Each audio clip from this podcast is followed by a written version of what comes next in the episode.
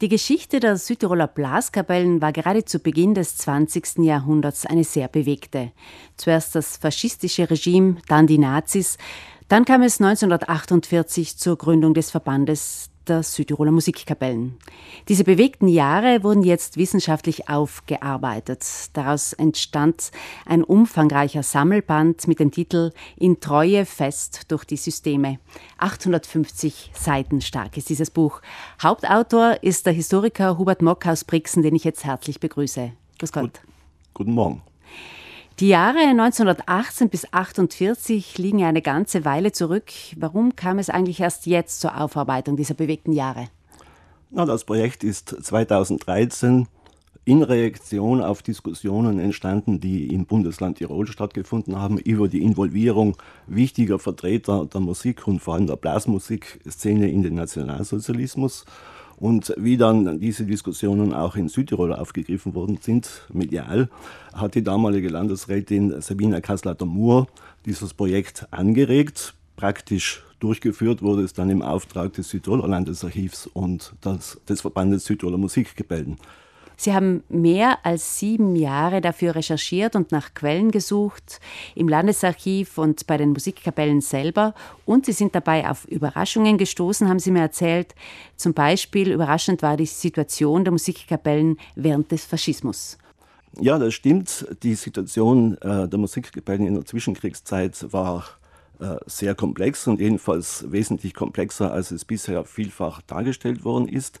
Aber auch für uns ein überraschendes Ergebnis war, dass damals äh, relativ viele Musikkapellen neu gegründet wurden. Speziell in den 1920er Jahren sind mehr Musikkapellen gegründet worden, relativ gesehen, als in allen anderen Jahrzehnten in der Geschichte der Südtiroler Blasmusik.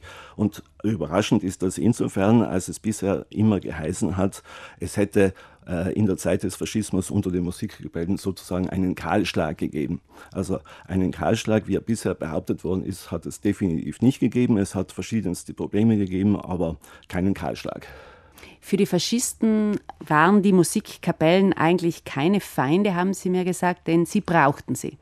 Ja, die Faschisten brauchten die Musikkapellen für die eigene Festkultur weil äh, wenn äh, speziell auf dem Land draußen, wo sonst äh, keine äh, Musikchors zur Verfügung standen, musste ja jemand diese Inni Nationale spielen bei den diversen Feierlichkeiten, die im, im Laufe des Jahres stattgefunden haben. Und das waren eben dann die Musikgebäuden, die die Marciariale spielen mussten, die die Giovinezza spielen mussten.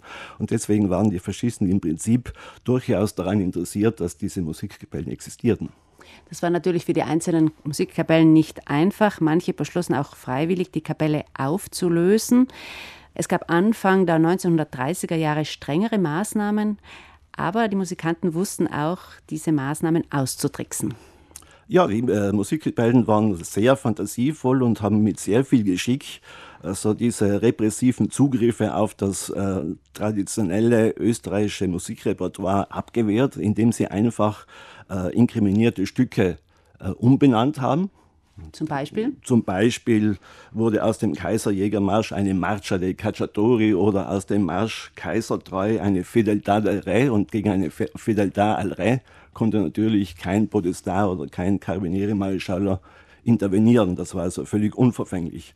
Und mit solchen äh, einfachen äh, Methoden, fast könnte man sagen, mit so einem billigen Trick ist es den Musikgebälden wiederholt gelungen, das zu erreichen, was sie erreichen wollten, nämlich ihr Programm zu erhalten und über die Zeit zu retten.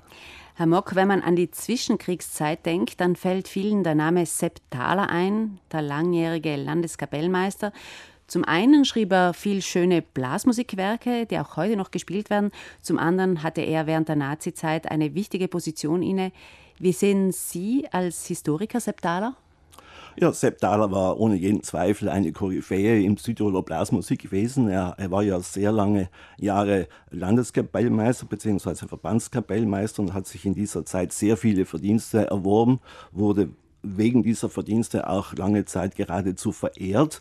Andererseits war er einer jener Spitzenfunktionäre im VSM, die am stärksten die personelle Kontinuität zum Nationalsozialismus verkörpert haben, weil er eben ab 1940 zuerst in Innsbruck und ab Herbst 1943 in Südtirol in diesen äh, Musikbetrieb des Regimes auf verschiedene Weise involviert war und davon auch profitiert hat, obwohl er selbst persönlich, würde ich sagen, absolut nicht ein, ein fanatischer oder glühender Nationalsozialist war, wie zum Beispiel sein Freund und sein verehrter Lehrer Josef Eduard Ploner. Andererseits war es wohl auch kein Zufall, dass ihm 1948 zunächst äh, der Wiedererwerb der italienischen Staatsbürgerschaft verwehrt wurde, weil ihm eben seine ganzen Aktivitäten während der NS-Zeit angelastet wurden. Ein kritischer Blick auf die Geschichte der Südtiroler Blasmusik ist gleichzeitig ein Blick auch auf die Südtiroler Zeitgeschichte. Wer mehr über diese Zeit zwischen 1918 und 1948 erfahren möchte, hat jetzt einen Sammelband zur Verfügung. Der wurde vom Südtiroler Landesarchiv und dem Verband der Südtiroler Musikkapellen herausgegeben. Hauptautor war Hubert Mock, der uns jetzt einen kurzen Einblick gegeben hat. Danke für Ihren Besuch im Studio. Danke Ihnen. In Treue fest durch die Systeme lautet der Titel. Das Buch ist im Universitätsverlag Wagner in Innsbruck erschienen und wird am Samstag um 17 Uhr im Walterhaus offiziell vorgestellt.